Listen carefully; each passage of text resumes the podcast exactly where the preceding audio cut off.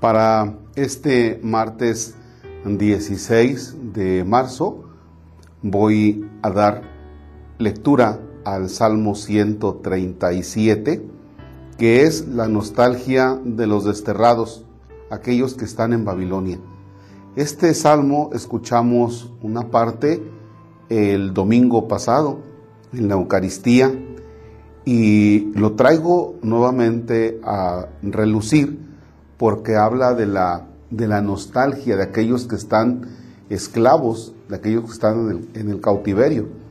Pero es un símbolo también de la esclavitud espiritual, es un símbolo de las esclavitudes del pecado. Entonces vamos a, a ir en este texto del Salmo 137. En el nombre del Padre y del Hijo y del Espíritu Santo.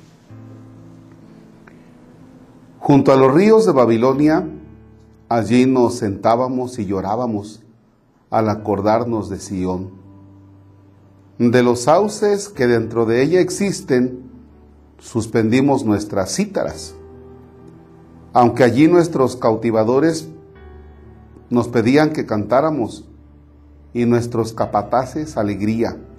Cántenos algún canto de Sión. ¿Cómo hemos de cantar el canto de Yahvé sobre suelo extranjero? Si te olvido, Jerusalén, que se me paralice la mano derecha, que se adhiera, que se pegue mi lengua al paladar, si ya no te recuerdo. Si a Jerusalén no alzara por cima de mi alegría. Acuérdate, Yahvé, de los hijos de Edom en la jornada de Jerusalén, los que decían, arrasad, arrasad hasta su mismo cimiento. Población de Babilonia que has de ser devastada. Feliz quien te dé el pago que nos diste a nosotros. Feliz quien estrelle a tus parvulillos contra la peña palabra de Dios. Te alabamos, Señor. Quise leer todo este salmo porque cierra de manera muy trágica. ¿Y por qué cierra de manera muy trágica? Porque los que han sido deportados a Babilonia, eh, cuando se arrasó la ciudad, o sea, arrasaron con todo, ¿no? Entonces, realmente los llevan, pero los llevan de una manera cruel, ¿no?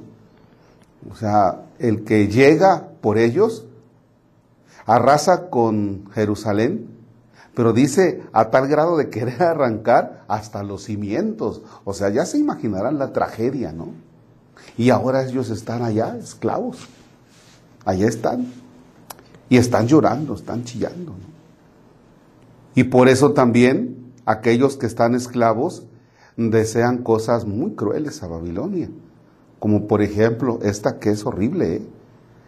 Dice, feliz quien estrella tus parvulillos contra la peña. O sea, están pensando en la venganza, ¿no? O sea, ojalá, ojalá que... Bueno, ya, no continúo porque realmente está muy cruel esta parte. ¿eh? Está muy cruel. Bien, vamos a la, a la parte que yo quiero que nosotros meditemos. En la esclavitud, ellos se ponen a llorar.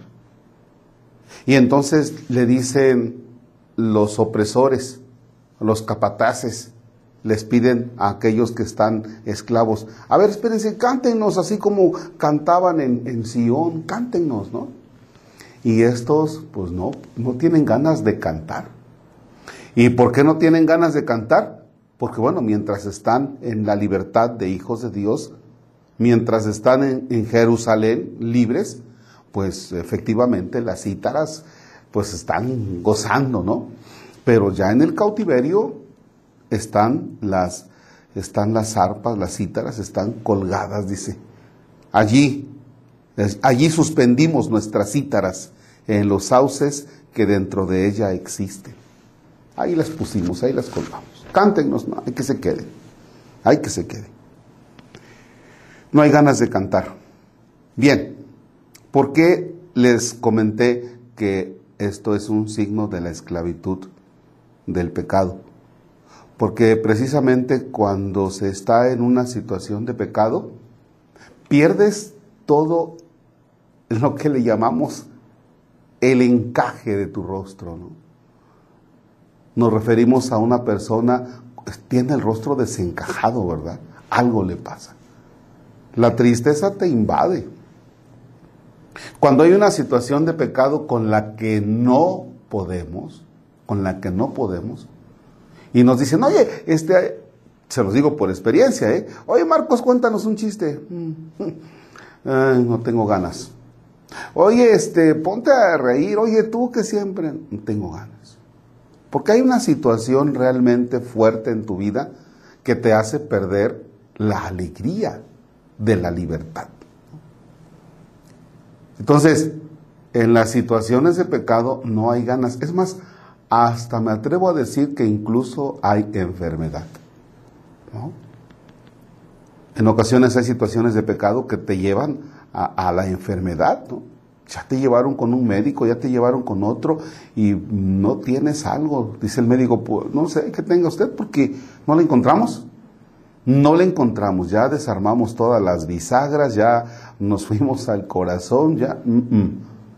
Algo tiene usted que no es propio de, de una enfermedad. Usted tiene alguna otra cosa. Y sí, efectivamente, a veces andamos cargando situaciones con las que ya no podemos. Y tenemos que decir, hasta aquí, hasta aquí. Y el tiempo de cuaresma precisamente es la oportunidad para que nosotros acudamos al sacramento de la reconciliación.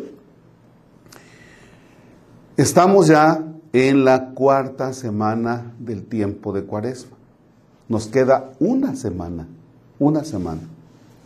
Y la pregunta es, ¿cómo has vivido tu cuaresma?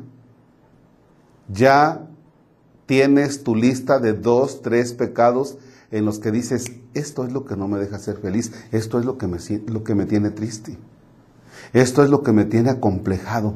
Efectivamente, esto es. Ah, bueno, lo voy a confesar. Y ahora, la confesión no es tanto para descargar nuestra conciencia y pasar la Semana Santa y después de la Semana Santa regresa la burra al trigo. No, porque no se trata de ir a vomitar una situación de pecado. No se trata de nada más desahogarte.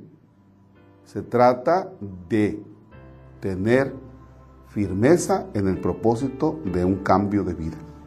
Y si no, en un cambio de vida, porque posiblemente tu vida esté bien, al menos decir, aquí necesito poner más empeño. ¿Ya?